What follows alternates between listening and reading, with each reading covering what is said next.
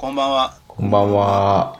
エンジニアミーティングポッドキャストです。えっ、と10月1日になってますと、うん今日久しぶりにあのー外出て都都内まで行って、それこそは半年ぶりぐらいに都内に行って、やばいですねまあ、ちょっとあそんなやることやって、出社じ仕事やって、あ出社出社。うん半年ぶりってことですか？半年ぶりぐらい、あでも1回あるか。6月5月に1回あって、ほうほうほうほうほう。5 6, 6月もあったかな。まあそれぐらいぶりだから本当に昨日今日で2日連続久しぶりに来ましたよ。えー、僕もおとつい今日で久しぶりに来てますね。はい、だいぶですけど、もう帰ってきて、あれ、はい。石原さとみが結婚してるっていうしニュースあをあ、そうですね。っくりして。っていうか、それ関係、もう東京来たの関係ないじゃん。いやいや、単純に僕の生活を誰？そのまま切り取っただけなんだけど、一般男性。会社、誰？誰？社員ね。IT 系ですか？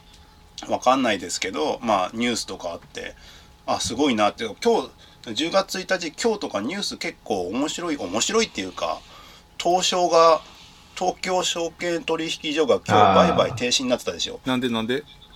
システム障害えそうですね。丸一日。絶対これはなんかアタックされてるな。アタックなのかな。なんか機械の故障みたいなことだしいけどまあちょっと詳細のニュースは確認できてないんですけどうん。まあそういう感じの10月1日でございますよ。なるほど、9月もう9月は1回しか収録できなくてこれ久しぶりなんですよね。そう。で、その手、その差なんですね。そうなんですよ。あっという間ですよ。シルバーウィークとかあったりしたから。シルバーウィークありましたね。何もしてねえやマジで。マジで何もしてなかったいやもうもうあのーなんか旅行とかは行けないからさね。近場で済まそうとするんだけどさ動物園とか水水族館は違うけど、あのー結構入場事前に予約をしないと入れないところがいっぱい増えてるじゃないですか。そうだね。だから近所のそのちょっと大きめであの有料の公園かなんかにさはい。行ってみようと思って行ったらさはい。めちゃくちゃ人だらけで あの入場制限がかかってないところに人が殺到していたっていう。ああなるほどね。それであんなにいたらそりゃコロナも増えますわなって思いながら1週間経ってるけどまあそうな。んかそれっぽい、うん、大丈夫かなみたいなことやってますけどね。どうなんだろうね。なんか集団免疫もうほぼほぼ出来上がってるぞい説もあるじゃないですかああまあ分かんないですよ。もうこれは。もうこん今年はこれは話ばっかやってるけど 分かんないもん。もう何が本当なんだろうね。うん。でもコロナかかってたしね。なんかそうコロナで思い出したけどさ、うんうんうん。結構あのーすごいなんか久しぶりにテレビとかラジオとかさいろいろ聞いててさ、はい。爆笑問題の田中あ裕ああそうだね、はい。あかかってた二裕ね二たらかかってたじゃないですか、はい。でさあのー深夜ラジオ爆笑問題やってる深夜ラジオでさ、はいはいはい。ゲストが来て喋ってるっていうのはいはいはい。のがな何週間か続いてて、はい。あのー爆笑問題太田と伊集院光って回があった。やばい。ゴールデンコンビっていうかなんかそれぞれできるのに。それぞれできるのに。系統一緒だしなしかも。そう。しかもしかもさそれ聞いてラジコでさ聞いたらさ、一番最初音羽がさイスラム教に入信したって話から始まっててさ。何何何何何どうなんだっいうけあのこあのなんだっけあの人。藤井隆ない音羽じゃねえや。えっ、とあの人安羽か。あやあつあのあっちねあのあっちあっちなんだっけ。歌舞伎界の方のやつ。そうそうそうあ安羽の方 イスラム教に入入ったみたいな話から入ってさ、ん。それで2時間さどうでもいい話っていうかめちゃくちゃな話をさ掛け合いしててさ。うん。なんかもうなんあの伊集院光とか爆笑問題とかさ、うん。あのずっと僕が中学とか高校ぐらいからずっとやってるじゃん。やってるね。深夜ラジオって。で最近とかさまあののらりくらりとやってる感じがあったんだけどうさ、ん。やっぱ2人とかあるとさこんだけさキレッキレな話するんだと思って。衝撃衝撃を軽く受けてまあでもさテレビがさ今なんか凡庸になってきてるというかコロナで余計保守的になってるねと思いません、はい。テレビって。ああまあ当たり障りないというか。そうそうセンシティブなところをなるべくつかないようにしてる、うん。なんかふわっとした感じになってるからうん。まあ、ラジオとかでこう羽が伸ばせてるんじゃないかなだってだって TBS ラジオの社長かなんかの悪口言ってたからね。すごい。やばいやばい。それ日本放送からってことですか？いや TBS TBS ラジオで。TBS ラジオで。やべダメダメダメ。TBS ラジオで赤字なのになんかリスナー感謝祭とか言ってリアルイベントやろうとしているっていうので あこのタイミングで赤字なんだからみたいな感じのさそれは話とだかしてて。あのすごいなって思ったのが一つあってさなんかじゃあ2つのテレビとラジオでさ衝撃を受けたのがあってさ一つがそのラジオはい。でもう一つがさなんかゴッドタンを見てたらさはあのたあのアンガールズの田中があ、はい。あの今伸び悩んでるんだかなんだかのお笑いの人に あのあの勝手に人生相談。か本人が思ってない悩みを勝手に見つけて勝手に解決法を出すっていう企画やってて。やってましたね。やってて。そこでさあの田中がなんだっけ？えっ、と誰だっけ？ロロッチ、ロッチとかですか？じゃなくて。ロッチとかロッチとかも出てたししあとなんだっけ？朝早姉妹も出てたし、はい。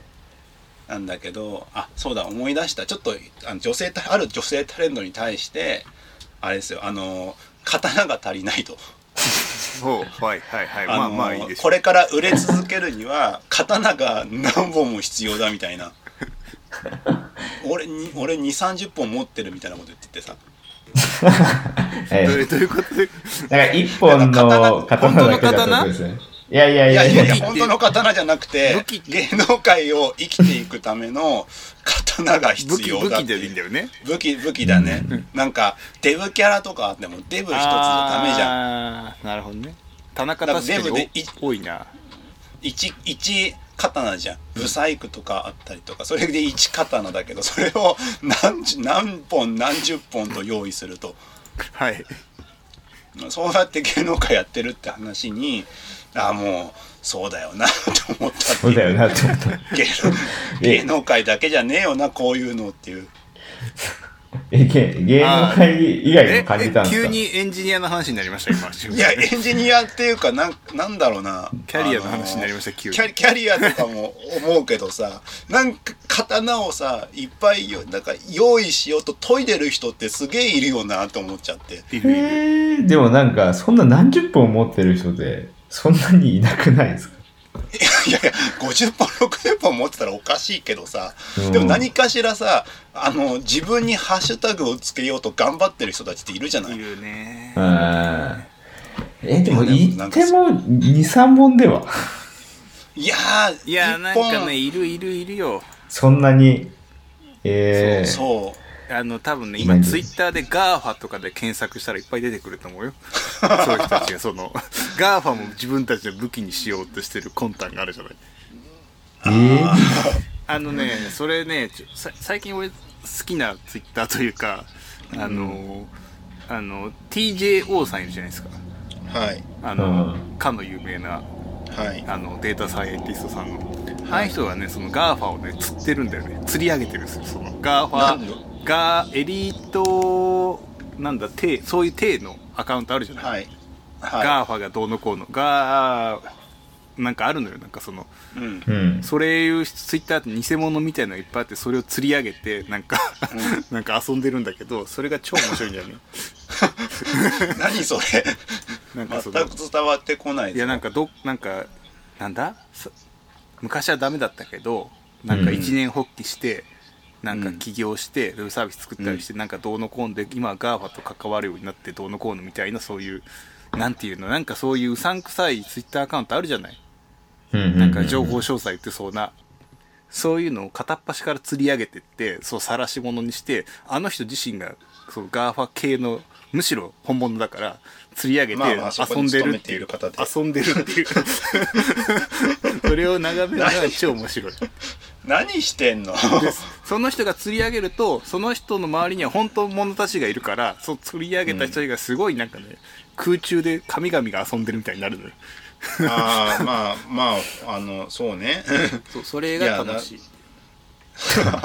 いや刀刀の話に戻るけどさ。かでもいっぱいいるとか言っときな。後藤さんだっていろいろもういろいろあるじゃん。後藤さんとかどちらかというと幅広い方じゃん。そうだね多いね。あーで、でもなんか、え、何、何十本、何十本とかって、なんかタグ付けじゃないですか。じゃあ今今今後藤さんがさ殿下の宝刀としてなんか差し出すとしたらこれが俺の一番の刀だみたいに出すとしたらどれを出すんですかね？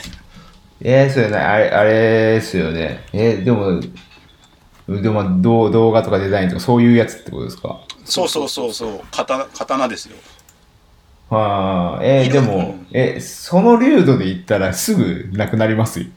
粒度がでかすぎて。一一本目何一本目なんすか？一番最初にこれが一番刀として出すとしたら。そうだね。あのまアンガールズ田中だったらそのキモいでしょうね。あ、いやいやいや、それ芸人だからそれでいけるじゃん。俺、いや一番いややだから俺一番キモいだわって、ちょっと嫌じゃないですか。こ の業界に。紅茶とかは後で出てくるじゃん。アンガールズの そうそう。エンジニアで紅茶、あれじゃないですか、いや谷さんが、谷さんがコーヒー出すとかコーヒーがいる。コーヒーがいる。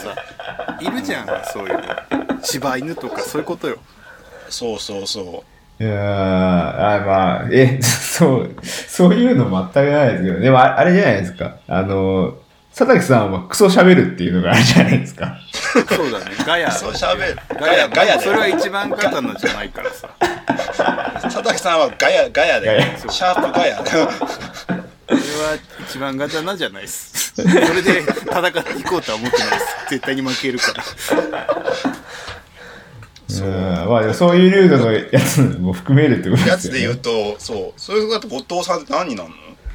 へえそう。まあでも、い一、一番でも今は動画じゃないですかね。動画が強そうだよねうん。動画って 動画って言われるとさなんかその流度で荒いけどさ動画いろいろあるじゃん、はい YouTuber から作るがクリエイティブ配信技術とかあるじゃんはい。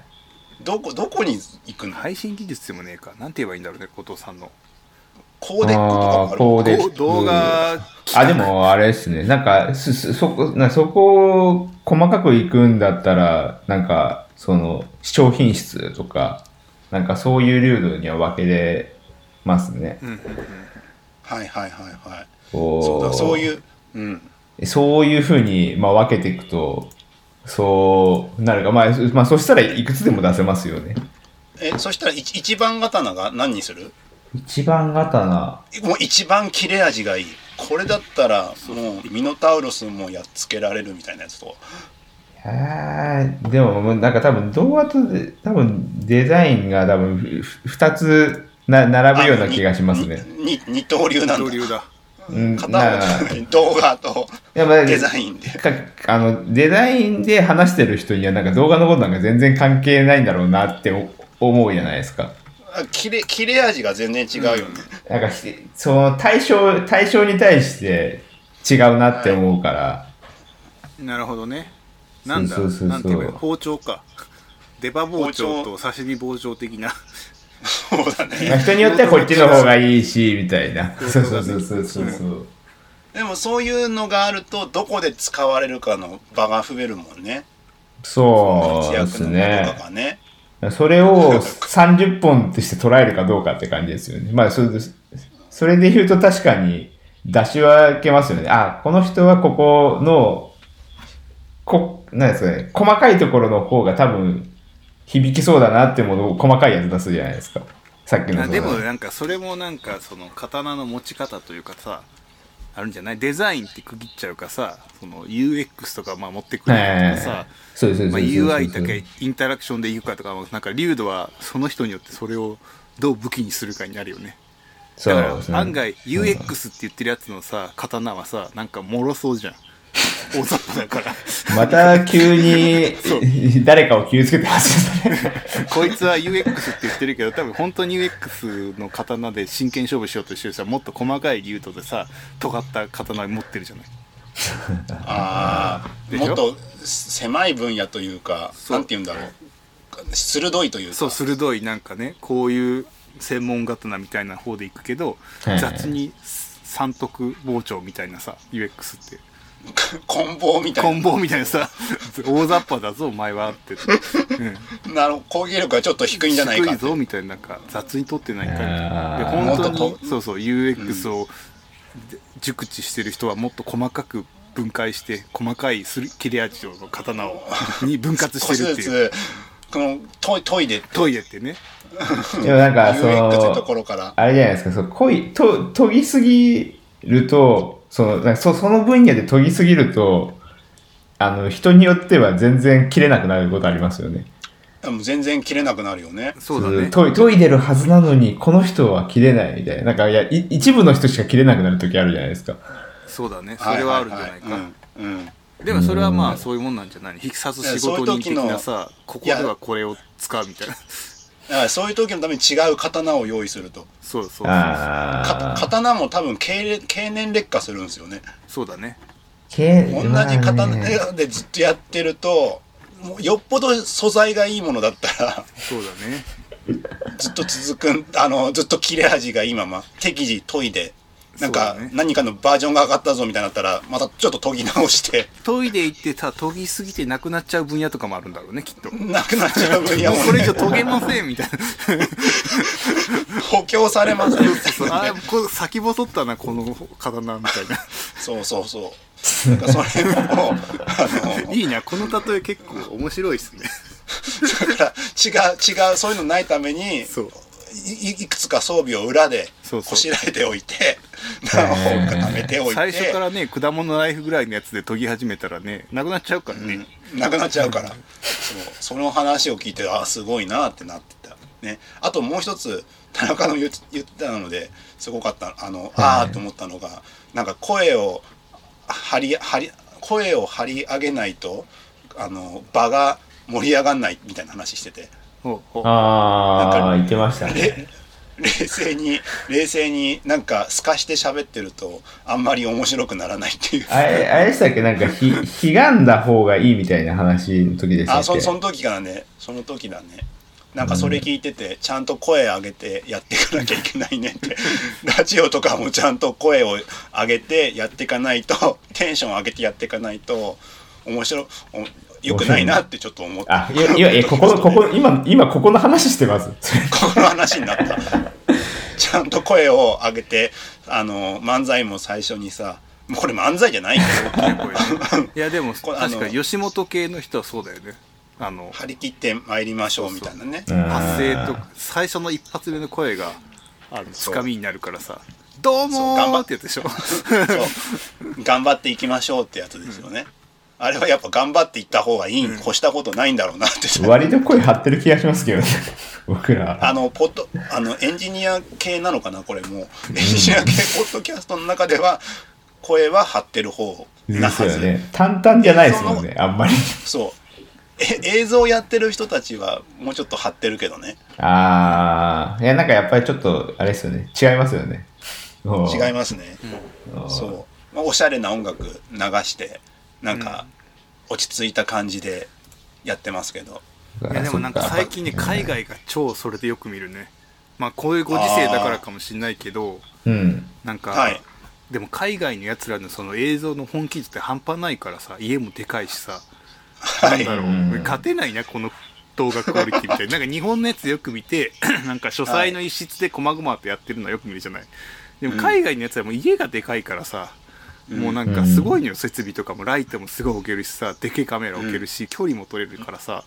うん、いやそれ見てていやこのジャンルではちょっと日本人は勝てないなと思っちゃったね。もう何勝負かわかんなないけど、ね。リアク、トのどうのこうのみたいなさ YouTuber とか結構出てきたりするのよフロントエンドの。みたいなあそうなんだ。それで今。もうなんかその部屋のクオリティから違うからさもはいはいはういや日本人じゃ勝てないなこの領域って思いながら見てる そこだ。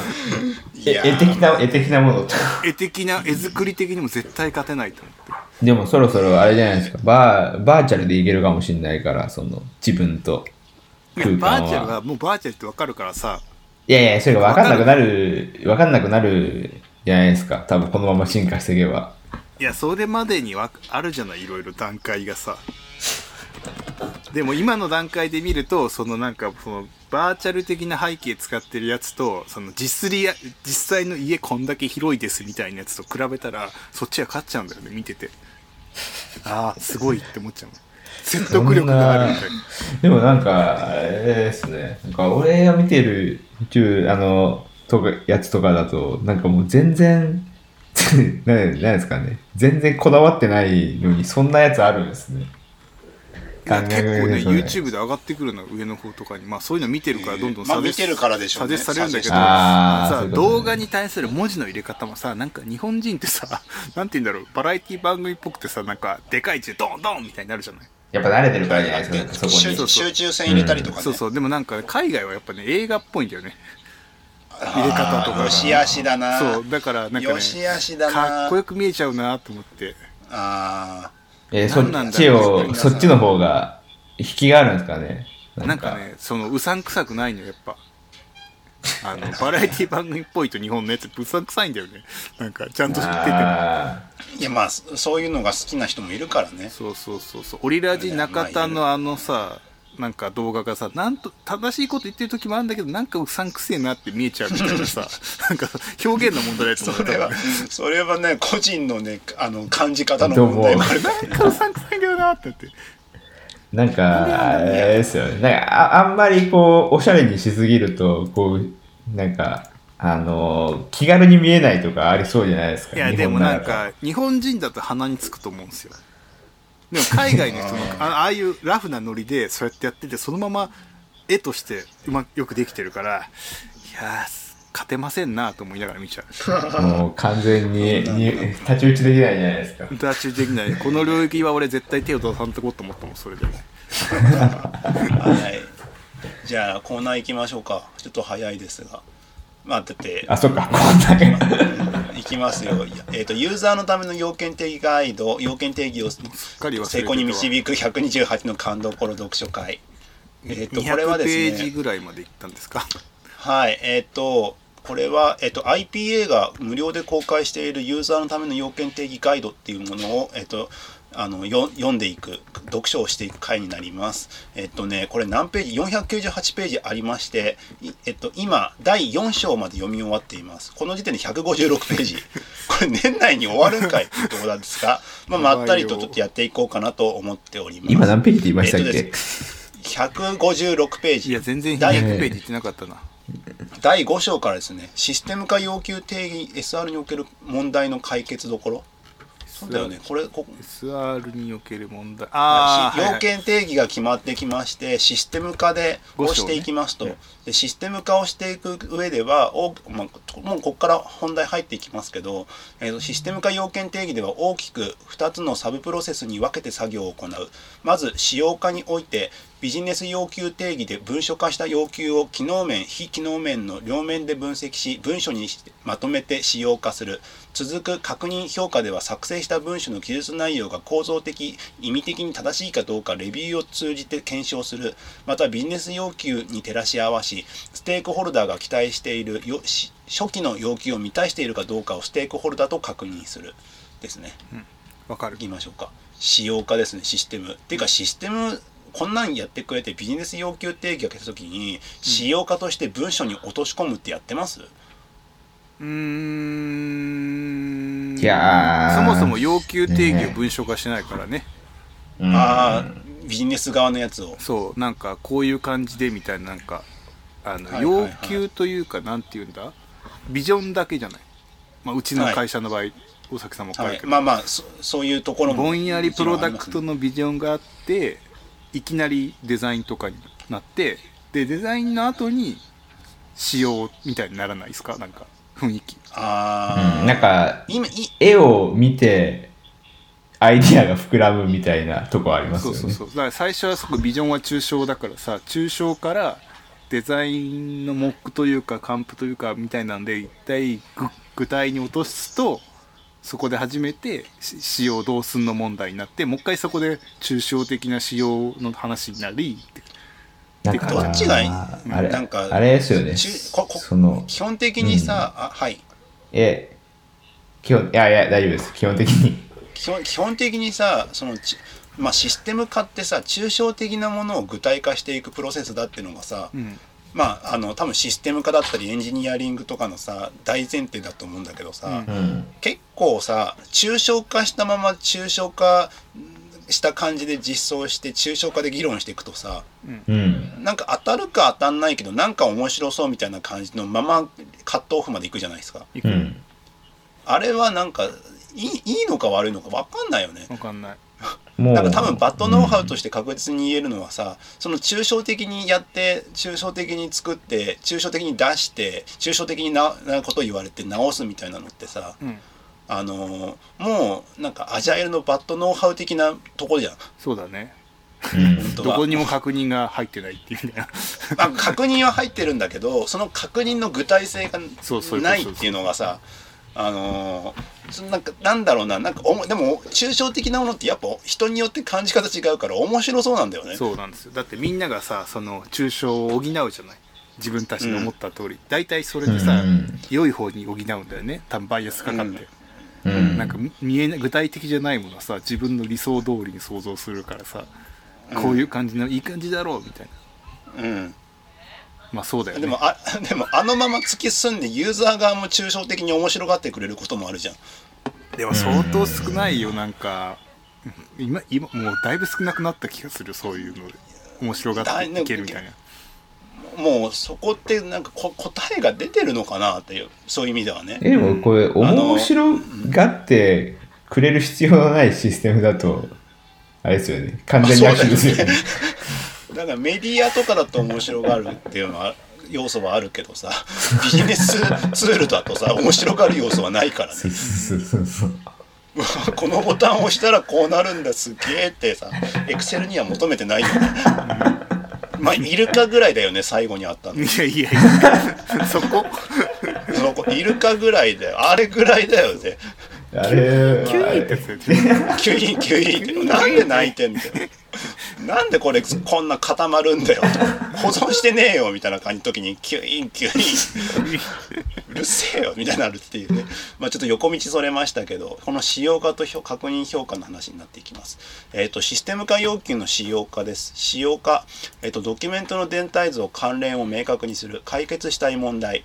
要件定義で作成するドキュメントの全体像を理解していないドキュメント間での不整合が発生している。やべえななんかもう書く前の枠組みからやっていかなきゃいけないですね。勘どころ1です。成果物関連図を解説かする。はいはいはいはい。しこれもすごいよね。システム化要求定義で作成する主要ドキュメントとその関係を示すでいっぱい図がありますね。エンティティ一覧とか、エンティティ定義データ構造。でもデータ構造とかはどこまで最初に噛み砕くかって超重要だよねうん。うん。重要。で結構さ DB の設計を最初に失敗すると後に引くじゃないですか。うん。そだから本当はこれ本当の最初の最初でもできるだけやった方がいいんだけどね。うそうだね。でもでも逆に言えばこここうなるだろうからこうしておこうっていうさなんかはまだ実装されてないけど変に配慮してるとさはいはいはいはい。全然当たんないじゃんうあとはない、ん。当たんないからなんか無駄になったりとかもするしさ、うんなんでこのフィールドあんだっけみたいなね。そうそうそう。難しいっすよね、こういうのこねのフィールドにねそのイナムが入ってて全く何のイナムか分かんないみたいなさ。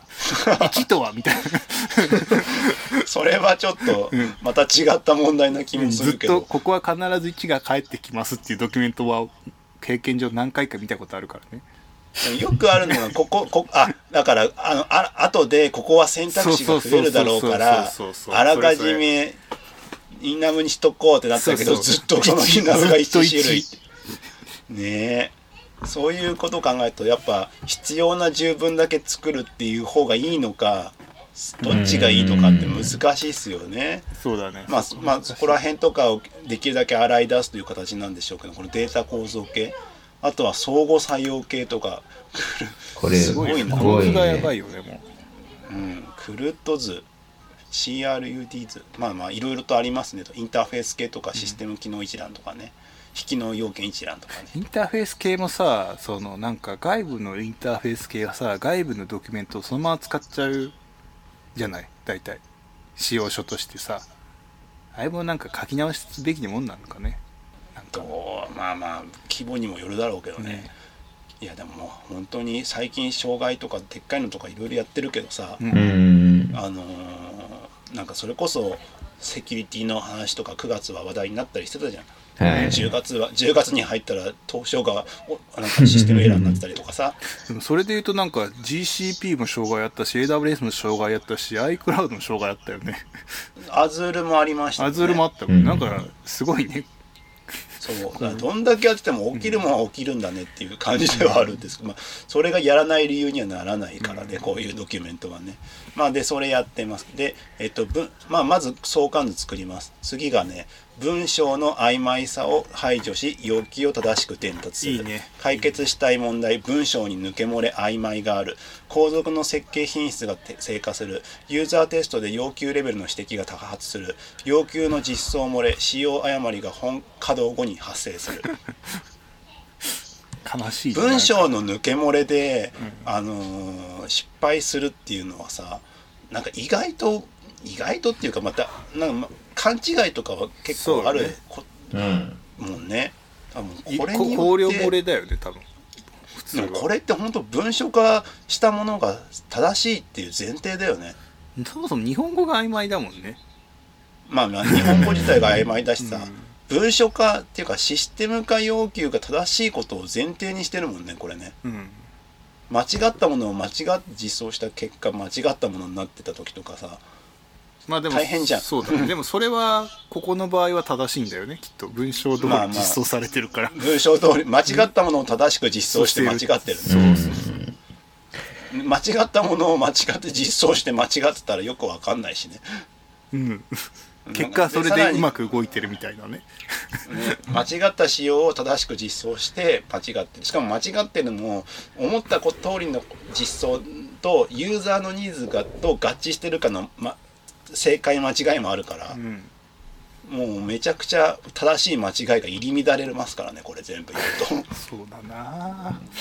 なんかこの、あの、す、すごい、最近、これ日本語じゃないんですけど、なんかある会社との間になんか文章で、な、なんですかね、その、やりとりして決めたものをなんかの残したものがあるんですよ。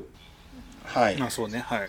で、えーっと、なんか、その時に、あの、そこ、会社があの日本じゃないんですけど、あの、なんか、やっぱ、し、なんか、その、残ってるそのドキュメントが最後、正に、あの、まあ、するっていう意味で、まあ、残すじゃないですか。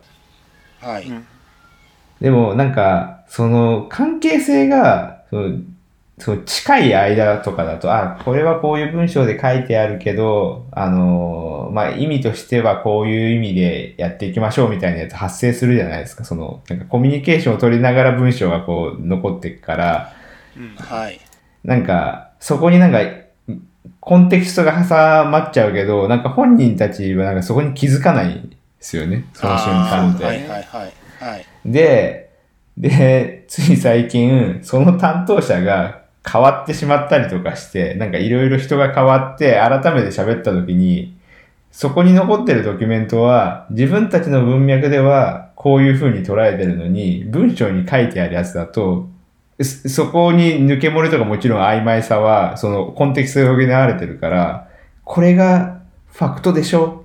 これがエビデンスでしょ？みたいな感じになって、一番最初にこう、お互いで思ってた文脈が一切消えてしまうみたいな。あ まあまあまあまあまあまあまあしゃあないよあそうね。あるね。のでもその方がね開発速度上がるからそうなっちゃうよね。まあ、コンテキストにそうなん依存しちゃった方がね。そうね。うん。そっちはねうん。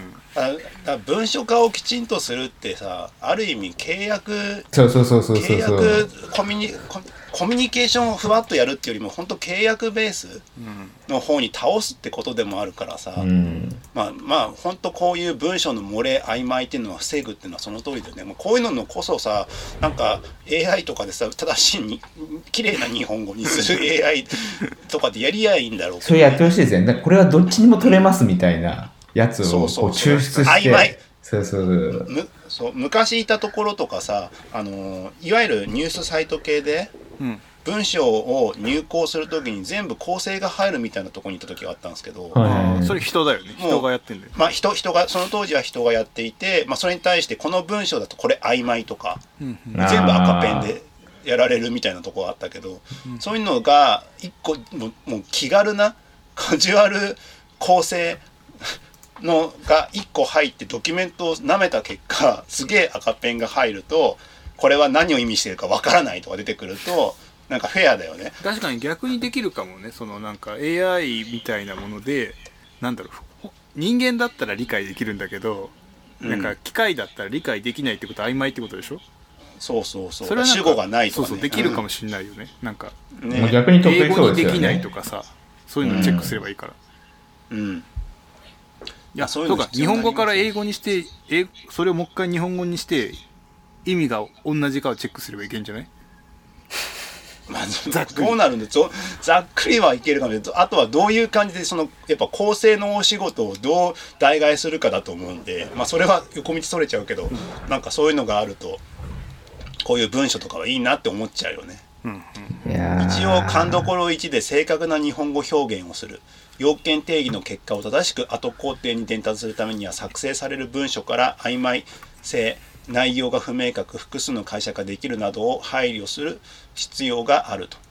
そのためには文章を作成する際に自分が作成した文章に伝えたいことが正確に反映され読み手に誤解なく伝えられるようになっているかどうかを注意し書いた文章を必ず数回遂行することが必要である。いやもうこれとかはさたいだなまあなんかそれ後ろにあるんですよね、ここいっぱい。見見ててさうんなるほどなみたいな。注意点でさ短文長文それぞれ副文の3種類がある。A は B である。A が B する。A が B であり C が D である。A が B であるために C は D である、うん。で長文副文は文章を分ける。技術文章は短文主義が原則、とかね、まあ、デスマス帳を混在させない。書けるものは箇条書きで書く表にできるものは表にする。大変すごいですねこれね。まあ。次難しいですね。図やイラストで視覚化して伝える。おい日本語表現じゃなかったんかいみたいな。おいおいみたいな、はい。すごいね助詞を使う際の注意点。歯を連続させない。そうそうすごいねこれ。ががを連続させないとかね。まあいろいろあ日ります。本語のな勉強だなうん、接続助詞がを用いない。接続助詞ががには以下の4つの機能があり。すごいねこれ。でもこれあの事例3で図表を使った記述による要件定義文章の品質向上株式会社 NTT データとどこいうものどこああがあります、ね、ここ？か。えーっとこれはね、えーっと165ページ、うんうん。まあ、文書化としてデータモデルは ERs 用語の定義は表箇条書き、まあ、こういうの全部あのき使い分けしてやってますよといったえー。ことやってますねなんかこういうものを作る場合は基本はこれってき決めてんですかねこれは。なんかアマゾンとかやってそうだな。なんかアマゾンはさなんかあれだよね。ペソスに渡す資料は統一フォーマットじゃないといけないみたいなのあるよね。基本的にビジネス化進んでいくとさ、うん。このフォーマットでっていうのは決めていくことになるよね、うん。うーんあのこういうものを作る場合はこのフォーマットでって決めた方が早いからね。誰が作っても同じになるからね、やっぱそうはいいいいんですかねなんか。まああのね認知コストが下がるしさ。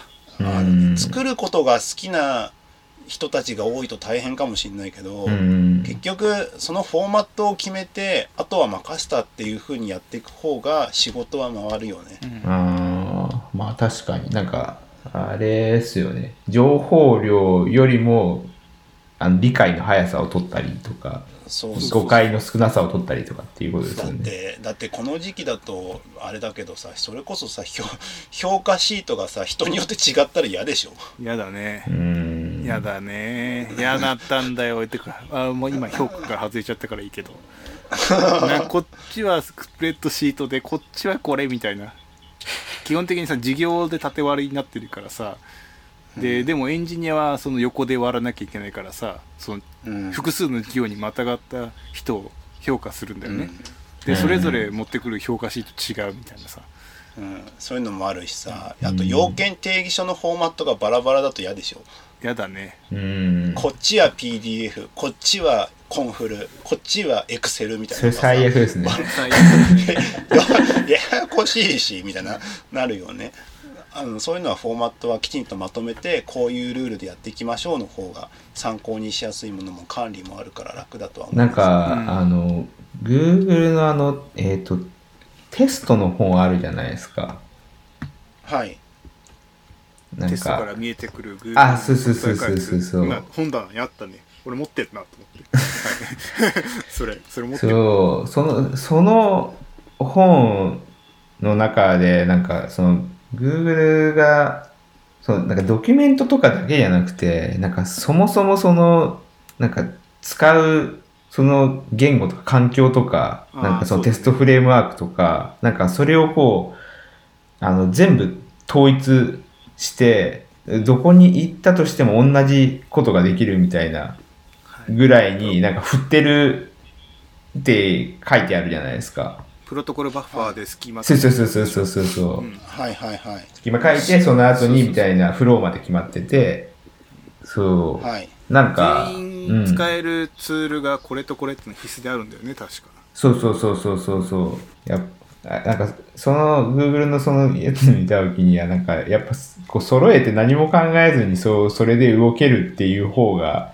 あの早いんだなとかは思いましたね。そのあ創造性を発揮する部分もなんかあのここはいいよ。でもここはダメだよみたいなのがはっきりしてるから。あなんかそこら辺のルールがしっかりしてたらね。でもなんかそあのー新しいもの触りたい欲とはどう戦うんですかね。あそうあれなんじゃないですーいやか Google のあの本見てる感じないんじゃないかな確かあの本にデザインドックの話も出てきてたよ。なんかうっすらと出てきてた気がしててなんかもうそういうフォーマットとして作りましたみたいな Google がも。う、そのエンジニアが入れぐってもいけるしみたいな。なんかはい。隣のプロジェクトが何やってるかを調べるのにそれ見れば分かるみたいな、フォーマット一緒だから、はいはいうんはい。はいなんか新しいものを使い。たい欲求じゃなくて新しいものを作りたい欲求の方にす寄ってる気がしますよねまあ自分たちに合わせたうん必要十分なものでいいよねって感じでね。うんなんか画期的な何かを導入するというよりかは問題がはっきりしてね。これを解決したいからこれでみたいうん。よよくよくあるさ技術組織のありそうな話でさ新しい技術とか新しいものを触れるみたいなところってあるじゃん。な、はい多かれ少なかれそのドキュメントも一つ取ってもそうだしさ言語も使う言語とかも全部そうだしさ、うん。ツールもそうだしさいっつも揺れ動くじゃん、うん。うん。ああいうのってさ、よね。ああいうのを正す方が絶対効率いいけどなと思いながらも結構なんかうまい具合な体系化した動き方ってさうまくできてないできているとこってそんな多くない気がしててさ。うん大崎さんとか今どうどうなんですか？なんかでいやバラバラですよ。バラバラですよ。あのそれこそプロプロダクトとかものによってさはい。あのまあいろんな要素があるわけだけどさ、はい。なんかあのーまあ普通にトップダウンだったら、い。まあこういう風に仕組みでやっていくでも決めちゃえばいいだけの話なはずだけどさ、うん。意外となんかあれだこれだみたいな感じのことをさ、はい。言なんか言ってばらけたりするじゃん。それこそ僕と佐竹さんが最初に、あのー入った時のプロジェクトとかさうん。もうなんかなんか知んないけど今これがあるからこれ使い回せ的な感じのこと言われたけどなんかどうもいい厳しいなと思って別なのしますって言ってたりとかしてたり横転的な話話ですかそれはそう。そうそうそう横転的な話。でもなんかもう確かにあの使う道具の振り幅はいらないなってもう思っちゃいますね。なんか。いやもうもうとそれがさ自分のさもうこれはもう本当によく今あるものはよくできているから問題ないんだっていうふうになのか自分が年だからそう思ってしまってるのかっていうのがあーそれねわかんない。もん難しいとあのこだね。俺もそう思ってるよ最近。うーん。なんかででもあれじゃないですか。もうなんかもん問題をその問題に捉えないそのなんですかねフローとか組めるじゃないですか逆に言うと。はいはいはい。なんかそっちの問題なんじゃないかなって思うんですよ。どうんなかどういうことどこフローの問題？そう、その、なんか自分たちがやりたいフローに、こう、しようとして道具が悪いっていう風になるのか、まあ、この道具はこういうもんだから、そっちにフローを合わせるみたいな、なるのかっていう違いなんじゃないかなって思うときはなんかよくあるんですよね。ああ難しいなまあどっちのパターンもあるなまあ、だからどっちのパターンもあると思うんですけど、どっちから見てるかって話なだけだと思うんで。ツールを変えるか人が合わせるか。そうそうそうそうそうそう。そう。なんまあそか、こら辺うん。ツールに合わせた方がいいんじゃないかなって思うけど、なんかツールを変えたがるよなと人って。いやでもね,、まあね。俺もなんかそれ微妙なとこででこの間もその話を社内の勉強会でしててうん結局なんかどの技術選択するかとかっていう時に最終的に俺は全部楽したいから楽な方を選んでるかもと思ってでそれ楽っていうのはやっぱその今まで自分でやってきたやり方に合ってるとかそういうのも入るじゃないですか。いやねそれがねちちょっと違ってなんかこっちのこの新しい方使った方が楽っていう時の方が多いような 体験があるからそういうので楽してこっちこっちっていうのでなんか楽で取っちゃってるなと思ってちょっとなんか、うん、これが正しいのかどうかわかんないけど どんどん楽な方に俺は流れてるなと思ってあーでもエンジかニアリングとかで頑張りたくないなと思って、なんから楽楽もさ、うん。タイムレンジによって変わってくるじゃん。はいその期間というか短期間だったらさいきなりサービス立ち上げるときにさ、なんだえっ、と今だとなんだヘロクでどうこうとかさ、そうね。もう楽は楽だけどさスケールした時のさその次の段階がさで一手間発生する可能性があるじゃん。そうだね。ね。いやだいぶ良くなったけどね、確かにそこの、そこの面倒くささをあらあらかじめ考慮して楽な方行ってるパターンもあるね。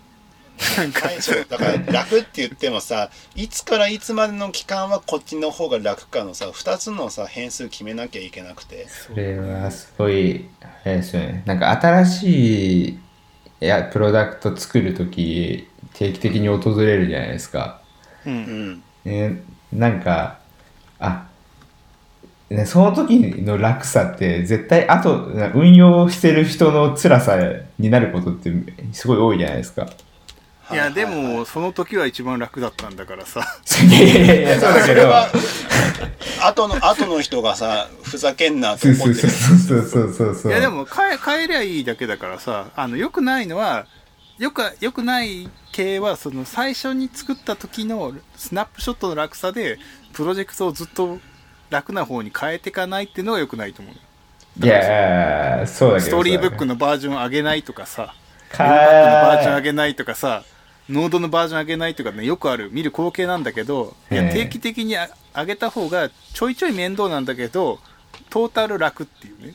いや、バージョン上げるぐらいならいいけど、そもそもそのツール変えたいとかまあフレームワーク変えたいとかだったら、そうその時にに変えればいいんだけどフレームワークもそうだね難しいところだなフレームワーク変えるのは難しいねそうそう。いや、だから、なんかそのぐらいの、なんか、い一番最初でやっぱ土台決めるときに、運用したときにそれって、みたいなのが入っ作り上げることに一生懸命になってると、それ入らないときあるじゃないですか。いやー特にフロントは難しいないさバックエンドはさ今マイクロサービスになってってるからさそのまあそこだけね、あそうそうの、一個ずつ。変えてでなんかいけばいけるけどフロントはさ大体モノリシックというかさ絶対1枚になっちゃうじゃないうん、まあなんか一生頑張って、ね、うんマイクロサービス化することも一応できなくないけど、そうそうなんかそこまでするかねっマイクロフロンて。トエンドのがなんか大変だもんね楽じゃないもんねそうそうそうそうそう。でもなんか、あのー評評価のキャリブレーションをなんかやってるんですけど、評価のキャリブレーションの時にそのクライアントサイドもバックエンドもその両方ともあの一緒に評価のキャリブレーションしてた時にうんなんかクライアントサイドで話してる人ってすごいなんかその設計についての評価項目がなんかすごく熱くなってるんですけどバックエンドの人が、うえ、そんな設計悪いんだったら後で変えればいいじゃないっていう感じのノリだったんですよ。あーでもなんかそれ分かるよ分かるけど多分ねフロントエンドとかとあとデイビーのエンジニアはそうなっちゃうよどうしても。変えづらいからさ。デイビー設計変えるのは辛いぞみたいになるじゃない？はい。あとログの人とかもそうなんじゃない？なん。となく後で変えれなさそうだからみたいな。さここでいっぱい考えなきゃいけないみたいな。判断の、その、コストの大きさがなんか違うんだなっていうのそうそうそうね、すごい感じましたまあね。まあバックエンドとフロントだったらそりゃ違うよね。違うねそれは。へ 変更コストとかはねあるからね、なんか今キャリブレーションしてるから、なんでこの人たちはこんなにそこについて、こうは、キャリブレーションしてるんだろうみたいな感じになったんだろうなって。はい。じゃあちょっと話戻して次のシステム化要求の確認評価のとこいきますね。5.2.1検証、えー、と組織的要件の構造的意味的な正しさを確認することにより要求の内容を明確にし要求の妥当性確認ができるようにする。1組織的なレビューをする。解決したい問題。記述内容の誤りを摘出しきれていない。後工程で要件定義書修正に伴う手戻りが発生する。勘どころ1レビューの準備かっこレビュー観点の整理レビュー実施体制やり方を定義する。この成果物レビューってさ、まあ、コードレビューだったらまだ分かりやすいけどさこの要件定義書のレビューの難易度は絶対高いよ難しいね。ねうん。まあ正しい日やるためには本語使ってるか使ってないかもさ多くの日本人はできないからねでそのレビュー観点の整理っていうところがあってまあいろいろありますね。アドホックレビューなんかし効果があって欠陥製品の発見仕様との適合性チェック、標準の適合性チェック。でそれに対してアドホックレビューペアプロピピアデスクチェックビアピアレビューパスアラウンドチームレビューウォークスルーインスペクションとかやってますね。ペアプロとか手法のうちないですね。これだとの製品に対する他のチームメンバーの教育なんですね。とか対処法についてのコンセンサスの決定ですね。あ最近うちやってるのウォークスルーはやり始めてますね。はあはあはあはウォークスルーはあれですね。あの実際にこういう使われ方しますよのストーリーがあって、はい。それをちょっと説明しながら機能の要件定義を見ていくってやつですあはね、い僕はなんかウォークスルーって言ってなくてなんかなんだろうマップって呼んでましたねこういうの？マップ。マップ。なんかマップユーザーのコードをなんかジャーニーマップの簡易版みたいにしてそれと照らし合わせていやここでやってるからこのアイデアはちょっとちゃうんじゃないの？みたいな。結構ねそのロールプレイみたいなノリになるんですけど、そうだね。あのーシステムで全部賄ってないシステムってたまにあってさ業務に対して。う。うんん。そのウェブで完結してるんだったらあのーまあいいんだけどどうしてもウェブの手前のアナログな部分があってその中の一つの手段としてウェブを使うとかつウェブサービスを使うとかあったりすると、ウォークスルーとかをきちんと整理しないといけなかったりするんで、そうなんだよね。そういそうのでは結構ね役立ったりはしますね。シーケンス図じゃ書けない動きみたいなやかつでしょ？けなそう。